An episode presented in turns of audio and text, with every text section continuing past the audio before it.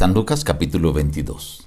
Amado Dios, gracias porque no nos dejas solo ni siquiera en el momento de la tentación.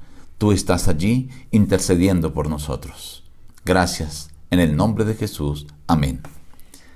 Reciban el abrazo de su amigo el pastor Juan Emerson Hernández y la invitación a meditar hoy en la palabra de Dios, en apartes del capítulo 22. Entró Satanás en Judas Iscariote, el cual era uno de los doce.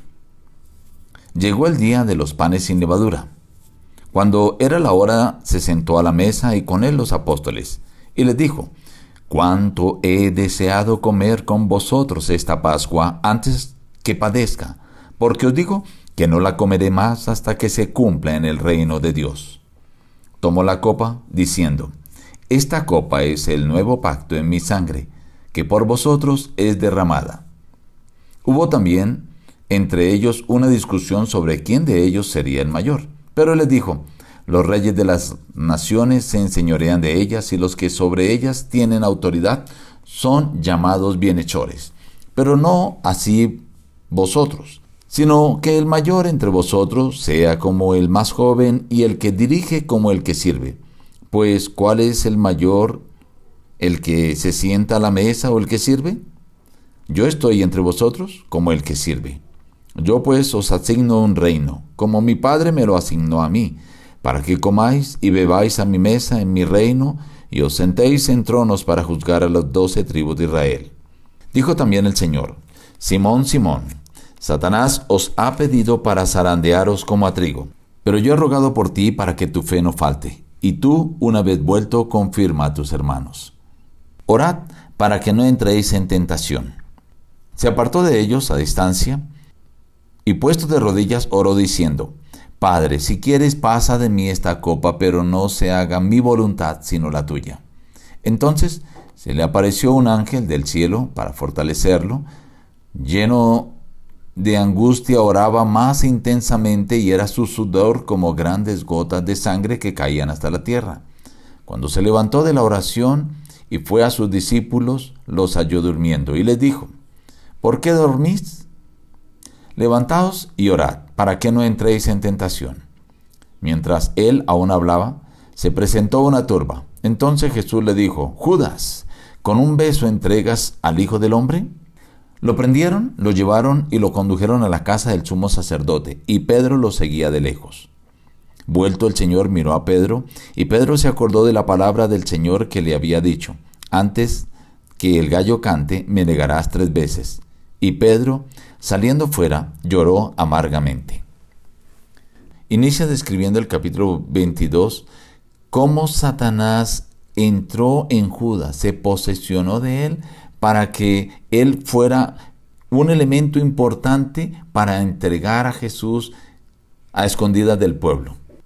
Luego se habla acerca de la Pascua, cómo el Señor al tomar la Pascua con los apóstoles, era la última Pascua porque ahora él iba a ser ya la realidad de lo que venía representando la Pascua, que era el Cordero que iba a dar libertad a su pueblo.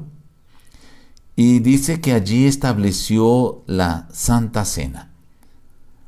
Una de las cosas para destacar es que el Señor Jesús mencionó que esa copa de vino que iban a tomar, que iban a participar, era el símbolo de su sangre, que era el nuevo pacto que el Señor iba a sellar con ellos.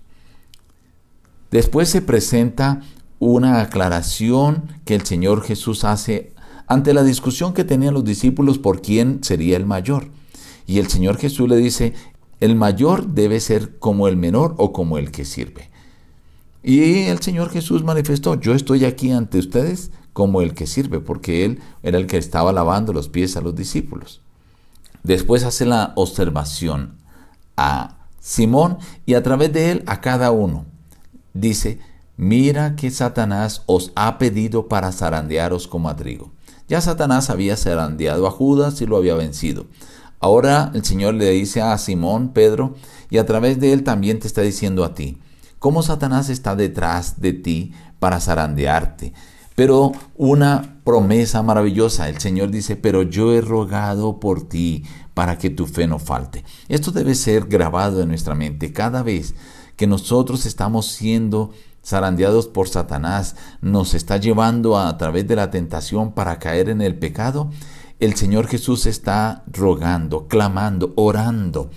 Y como oró en el Gexemaní, dice el Señor que su sudor eran como grandes gotas de sangre. Esto quiere decir que cada vez que el Señor hace la oración por sus hijos, por su pueblo, como la vamos a ver más adelante en San Juan 17, es una oración donde el Señor desea la protección, el cuidado para sus hijos. Después describe cuando Judas lleva la turba y con un beso entrega a Cristo Jesús, como Jesús es llevado a la casa del sumo sacerdote y allí Pedro, quien lo sigue, niega a Jesús como ya lo había mencionado. Quiero dejar la invitación de este capítulo. El Señor desea que no nos sintamos mayores que los demás. Estemos orando, velando. Y cuando nos sintamos tentados, recordemos que Cristo también está orando para que no caigamos en tentación. Nos despedimos diciendo, busca a Dios en primer lugar cada día y las demás bendiciones te serán añadidas. Que Dios te bendiga.